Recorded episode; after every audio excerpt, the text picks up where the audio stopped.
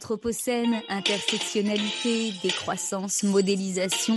Ce jargon vous dit quelque chose bien sûr, mais parfois nous utilisons ces mots sans bien savoir ce qu'ils veulent dire. Dans les mots de la science, on revient donc sur l'histoire et le sens de ces mots-clés avec des chercheuses et chercheurs capables de nous éclairer. L'épisode du jour est dédié au care. Et oui, pour une fois, notre mot-clé est en anglais. Nous allons revenir sur les raisons de cette facilité de langage. Care, ça veut dire soin, sollicitude, ça veut dire attention à l'autre. C'est toute une philosophie de vie, une philosophie politique que ce mot désigne. Pour nous en parler, nous recevons la philosophe Sandra Logier, rattachée à l'université Paris 1 Panthéon-Sorbonne. Sandra Logier, bonjour. Bonjour. Vous êtes l'une des principales chercheuses françaises à avoir développé en France le champ d'études du CARE au cours des 20 dernières années. Alors, Qu'est-ce que ça veut dire exactement, le care, et pourquoi a-t-on besoin d'un mot anglais? Alors, c'est un mot anglais, euh, mais c'est un mot tout à fait ordinaire. Ça n'est pas un mot technique euh, comme euh, intersectionnalité, par exemple. c'est un mot de tous les jours, mais qu'on a besoin d'utiliser parce que, en réalité, il n'y a rien en français euh, qui correspondent euh, à ce terme exactement. On peut le traduire, mais il n'y a pas d'équivalent. C'est vraiment un terme qui se trouve dans le dictionnaire des intraduisibles aussi de la, de la philosophie de Barbara Cassin. Et donc, care, c'est évidemment le souci euh, des, autres. Hein. On parle de care about, hein, de se soucier d'eux. Mais il y a aussi take care, qui veut dire s'occuper d'eux. Donc, ça renvoie aux soins dont vous parliez. Le care, c'est à la fois un souci, une attitude, une disposition par rapport à autrui. Par exemple, être caring, c'est aussi ben, avoir une attitude ben, tout simplement gentille, hein, attentive à autrui. Donc, c'est l'attention. Euh, et puis, c'est aussi tout simplement un travail, tout un ensemble d'activités euh, qui relèvent donc du care work. C'est le euh, taking care of Hein, donc, euh, je suis désolée, il y a toute une grammaire de l'anglais. Il n'y a pas que le terme euh, qui est intraduisible, mais c'est vraiment toutes ces façons de euh, se déployer. et c'est le seul terme donc qui renvoie à la fois à une attitude morale et à tout un champ d'activité. L'éthique du care, eh bien, ça consiste à mettre tout ça ensemble, à voir finalement ce qu'ont en commun les sentiments de care, les activités, le travail de care, à pas finalement avoir tout ça dans des boîtes séparées, mais vraiment essayer euh, de voir ça comme un tout. Pour appuyer vos propos, je souhaitais qu'on entende John Tronto, politiste américaine qui a écrit, théorisé sur l'éthique du care euh, dans les années 90. Comme nous l'avons écrit avec Bernice Fischer, en 1990, je cite, Au niveau le plus général, nous suggérons que le prendre soin soit considéré comme une activité générique qui comprend tout ce que nous faisons pour maintenir, perpétuer et réparer notre monde, de sorte que nous puissions y vivre aussi bien que que possible. Ces mondes comprennent encore nous-mêmes et notre environnement, tous les éléments que nous cherchons à relier en un réseau complexe et soutiennent à la vie. Fin de citation. Tout ce que nous faisons pour réparer notre monde, dit cette chercheuse dans les années 90.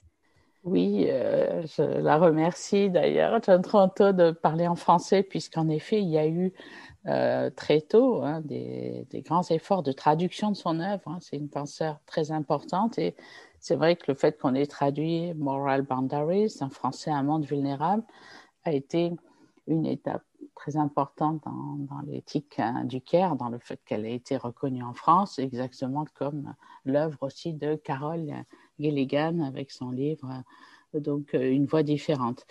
Euh, cette définition du care hein, qu'elle a lue, et c'est très important hein, d'avoir une définition, montre bien que le care, c'est en effet un type d'activité très générale. Et reconnaître ces activités, c'est vraiment reconnaître aussi que nous sommes dépendants. Hein. donc c'est la mise en cause euh, donc euh, bah, de l'individualisme, bien sûr. Hein. on n'est pas tout seul, on est des êtres qui sont en relation les uns avec les autres. Hein. et, en ce moment, je crois que c'est particulièrement clair. ces liens sont apparus de façon très très visible euh, dans la pandémie. le fait qu'on dépende des activités de care, bah, bien sûr des soignants, mais aussi de toutes les personnes qui assurent le quotidien. Oui, il y a une grande actualité à cette notion de care. On va, on va y revenir. Je voudrais juste qu'on fasse euh, un petit retour en arrière pour que vous nous racontiez, pour vous laisser nous raconter le moment où vous, philosophe, vous rencontrez ce champ d'études. C'était il y a une vingtaine d'années, je crois. Est-ce que vous voulez bien nous rappeler, nous expliquer comment se passe cette rencontre et pourquoi vous vous emparez de cette notion en tant que philosophe? Merci beaucoup. Euh, c'est vrai que ça fait 20 ans. Pour moi, c'est le CARE, c'est la notion euh, bah, du 21e siècle en général, mais pour moi aussi, puisque c'est vraiment au début des années 2000 que euh, j'ai fait la connaissance d'abord de Patricia Paperman, qui est une sociologue hein, extrêmement importante, qui avait travaillé euh, sur les rapports entre émotions euh, et sociologie, par exemple, et qui avait commencé à découvrir euh, l'éthique du care. Et elle avait lu certains textes de philosophie morale que j'avais écrits pour critiquer la, bah, la philosophie morale dominante et aussi un certain type de féminisme à la française euh, voilà, je ne connaissais pas le cas, mais j'étais déjà très euh, énervée en fait par un certain type de féminisme de femmes très favorisées qui ne tenaient pas compte en fait des, inégalités euh, extrêmement fortes qui existent entre femmes. Donc j'avais cette, cette idée-là hein, qui commence à émerger de toute façon un peu partout avec aussi le black féminisme aux États-Unis, la nouvelle vague du, de seconde vague du féminisme. Mais euh, Patricia Paperman m'a vraiment fait connaître en fait les textes euh, sur le care. Et euh, en gros, d'abord, ce que j'ai compris, c'est que c'est une notion qui devait être étudiée en fait ben, collectivement hein, et avec des approches différentes. Donc elle, la sociologie et moi la philosophie. et il y a eu ensuite Pascal Molinier qui s'est joint à nous très vite et qui était spécialiste et toujours en psychologie, en psychologie clinique euh, et sociale. Et donc, j'ai pris conscience, en fait, euh, de euh, tout ce champ de pensée et surtout du fait qu'il y avait un lien entre donc le fait qu'on négligeait un certain type d'activité, hein, qu'elles étaient considérées en effet comme pas importantes, et en particulier pas pertinente en philosophie. Et je ne comprenais pas pourquoi finalement, pourquoi les activités quotidiennes, les activités des femmes étaient très rarement euh, considérées comme, comme pertinentes moralement.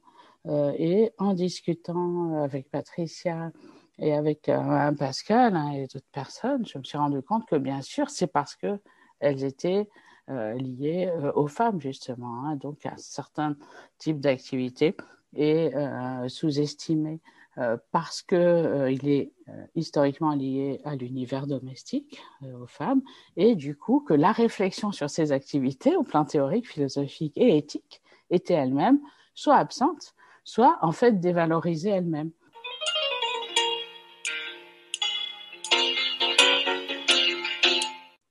Maintenant, à, hauteur de chercheuse, de chercheur, est-ce que vous voulez bien nous expliquer comment quotidiennement, comment on travaille sur le CARE, qu'est-ce qu'on regarde sur le terrain, quelle méthodologie on utilise, et puis, exemple à l'appui si vous le souhaitez, quels travaux on produit, hein, puisqu'on parle depuis, depuis tout à l'heure de métier, mais aussi d'attitude, euh, on les a très bien compris. Maintenant, voilà, quel genre de travaux on produit sur ces attitudes et ces métiers quand on s'inscrit dans le champ du CARE? Alors moi, mon approche était euh, philosophique. Hein. C'est vrai que j'étais pas du tout sur le terrain.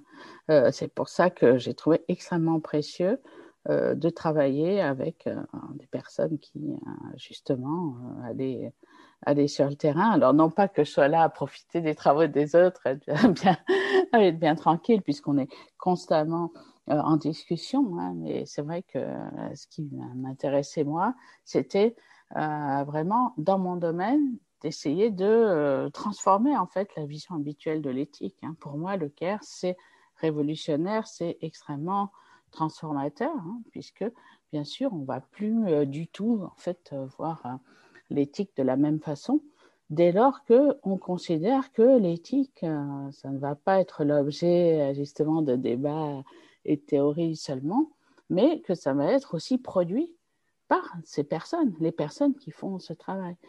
Et donc, l'idée euh, du CARE, c'est vraiment l'idée d'une morale différente qui va être considérée bah, parfois comme, euh, comme on dit beaucoup en France, nunus ou trop sentimentale, parce que euh, donc elle serait féminine, donc l'attention à autrui, et qui en réalité doit devenir centrale. Hein. Et donc, du point de vue du terrain, c'est vrai que j'ai été extrêmement impressionné euh, par des terrains euh, qu'ont fait mes collègues, justement, Pascal Molinier, Patricia Paperman, hein. par exemple.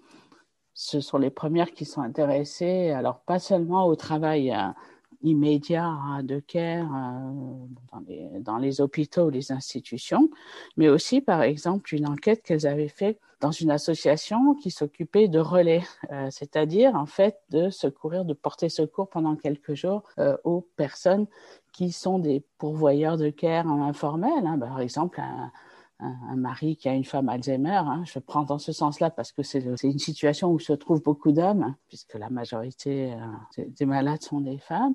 Et, donc, euh, elles sont intéressées au fonctionnement de ces associations qui proposent de l'aide ponctuelle quelques jours euh, à ces hommes ou aux enfants de ces personnes.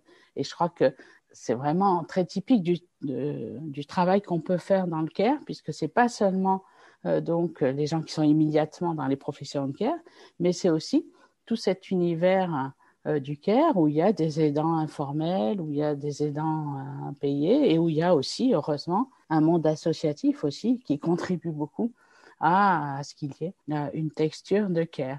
Une autre enquête euh, dont j'ai beaucoup discuté avec Pascal Molinier. Euh, euh, c'est une enquête sur les femmes de ménage, et en particulier, ça va vous amuser, c'est les féministes qui ont des femmes de ménage. Parce que c'est vrai que malheureusement, le, travail domestique, et c'est ça quand même l'importance de l'éthique du care, hein, c'est que le travail domestique a été assuré donc pendant des, décennies au moins par des femmes à la maison.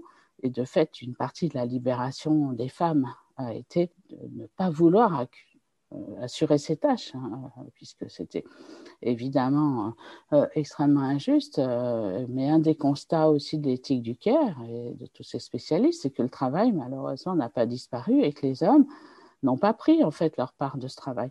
Ils en font même, d'après les statistiques, encore moins qu'avant. Donc, qui fait ce travail? Eh ben, C'est d'autres femmes.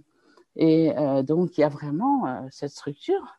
Et je pense que l'éthique du Caire ouvre les yeux, en fait, sur cette structure, quand même, euh, qu'on voudrait dire d'exploitation. Sauf qu'après tout, c'est pas non plus la femme, la faute, pardon, des femmes qui emploient des femmes de ménage.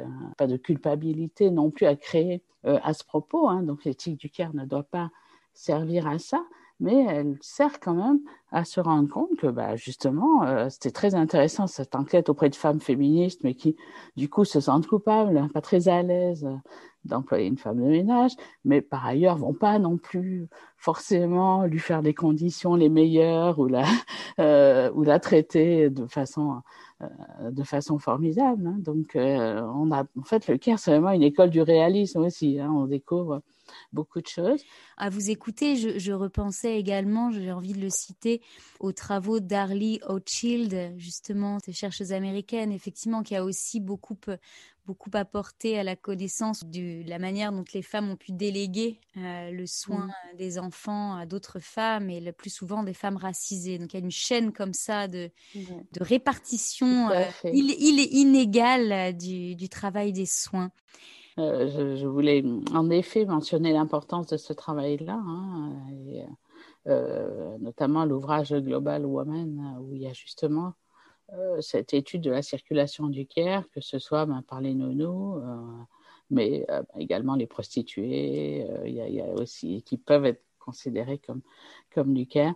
Et, ce que décrit Harley Horshill, c'est-à-dire ces chaînes, comme vous disiez, hein, ces chaînes invisibles du care, euh, c'est un travail extrêmement important et qui est cruciale aujourd'hui, hein, puisqu'elle met en évidence, de toute façon, cette circulation des femmes. Hein. c'est les femmes qui sont en réalité maintenant les plus nombreuses pour la migration, pour le travail. Hein. c'est quelque chose, c'est un tournant qui a eu justement dans les années 2000, et c'est quand même un phénomène très important. Et donc toute la force de travail des femmes du Sud qui est effectivement mise au service des familles et des femmes aussi euh, du Nord. Je crois que c'est un phénomène euh, quoi été euh, extrêmement sensible depuis le début et qui n'est pas forcément suffisamment, suffisamment connu et qu'on ne met pas suffisamment en lien avec tout ce qui est vraiment révélé aujourd'hui. Tout le monde se rend compte, par exemple, de l'exploitation des ressources naturelles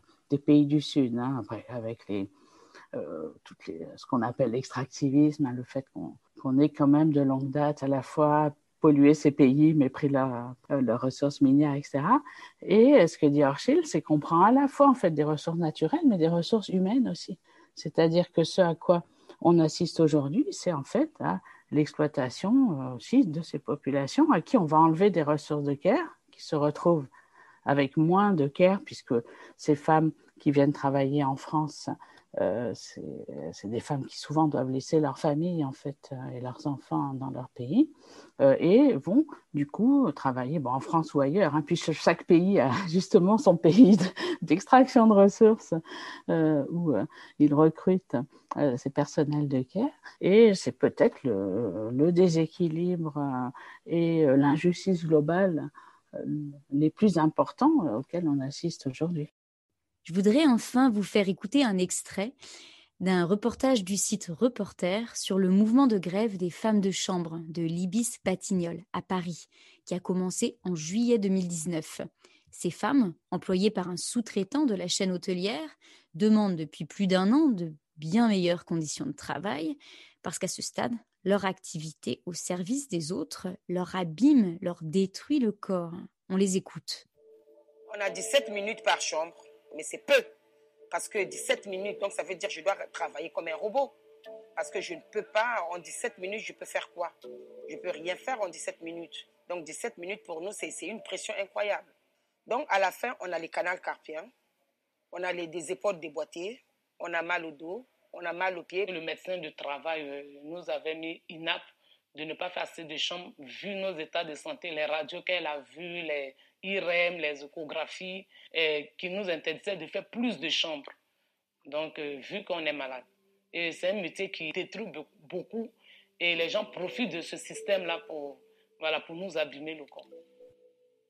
Alors, euh, bien sûr, je veux réagir là-dessus puisque euh, ça rejoint en effet ce que je disais, cette euh, exploitation hein, très, très grande de ces personnes euh, de care, mais ça montre aussi l'importance, en fait, encore une fois, des détails des conditions de travail, puisque ce qui fait que ces personnes sont extrêmement mal payées, mais également bah, les personnels nettoyants dans, les, dans les universités, justement, ou tout ce qui est personnel de ménage, c'est aussi qu'au lieu d'avoir bah, un travail, un statut, c'est des personnes qui sont payées uniquement sur le moment, en fait, euh, euh, à la tâche, en fait. Et c'est cette parcellisation du travail de care qui fait que, évidemment, les personnes qui l'accomplissent sont toujours extrêmement mal payées puisqu'elles vont travailler, je sais pas, de 8 à 9 ou effectivement 17 minutes par-ci, par-là, et puis ensuite euh, rien pendant toute une période où elles ne, seront pas rémunérées et puis elles devront, euh, comme, les, euh, comme, comme, les auxiliaires de vie à domicile, hein, faire passer beaucoup de temps entre leurs différentes, entre leurs différentes missions.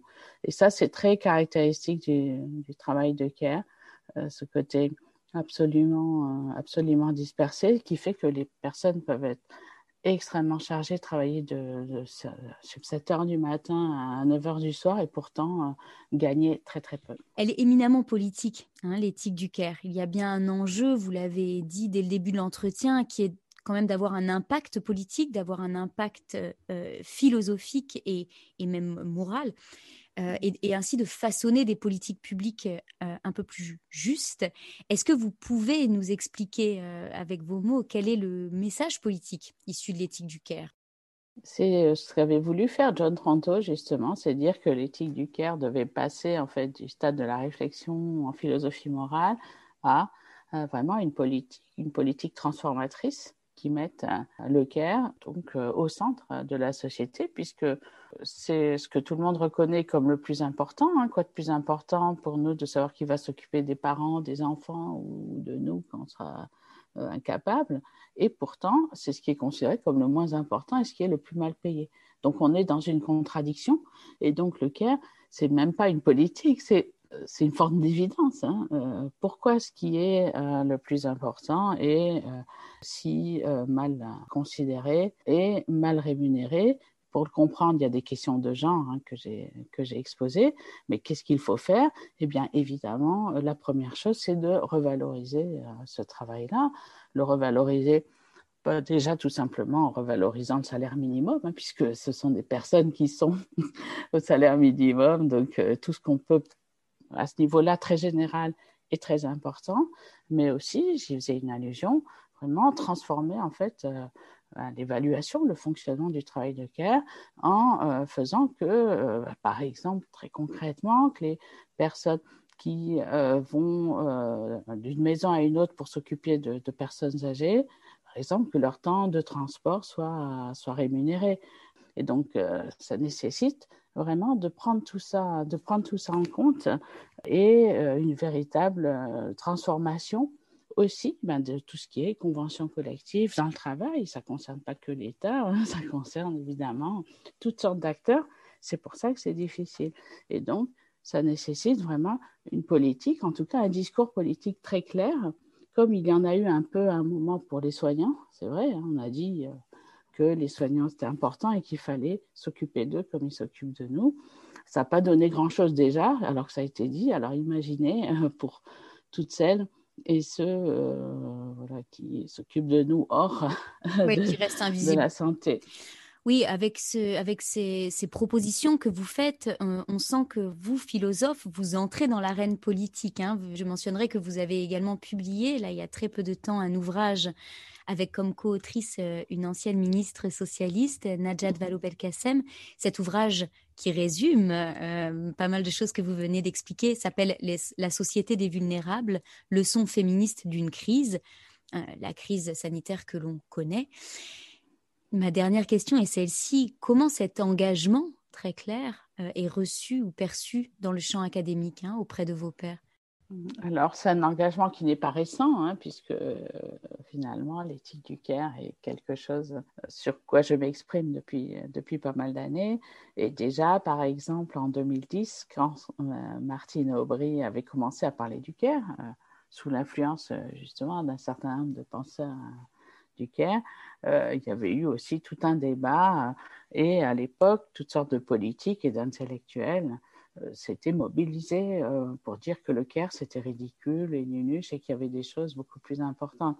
Donc, ça vous donne une idée de la réponse que je vais vous faire. Hein, bien entendu, l'éthique du Caire, ben, c'est vraiment ambivalent dans la mesure où on en parle de plus en plus et c'est vrai que c'est de plus en plus reconnu comme un domaine important il y a de plus en plus euh, ben, de chercheurs, de chercheuses et surtout de jeunes, hein, d'étudiants qui, s'y intéressent. Donc, de toute façon, euh, c'est ça la, victoire principale, mais ça reste un sujet extrêmement, extrêmement minorisé, hein, puisque, évidemment, c'est une approche qui, en philosophie politique et morale, est minoritaire par rapport ben, au, je sais pas, au libéralisme, aux doctrines comme celle de, de Rawls ou, de, ou même à la doctrine philosophique classique. Hein. Donc c'est quelque chose qui, euh, de fait, euh, n'est pas euh, toujours complètement pris en sérieux en philosophie. C'est quelque chose qui, comme je vous le disais, avec les expressions de nunus, etc., est souvent considéré comme quelque chose de, de gentillet et de peu de portée, alors qu'il y a vraiment une radicalité dans le fait même de prendre cela, cela en compte. Hein. mais en tout cas, bien sûr, hein, ça suscite toujours toujours l'ironie et, ce n'est jamais évident, mais euh, c'est le cas en fait chaque fois qu'on veut faire avancer des, de nouvelles idées dans le champ académique. De toute façon, il y a toujours un combat. Sandra Logier, un grand merci. C'était les mots de la science. Merci beaucoup.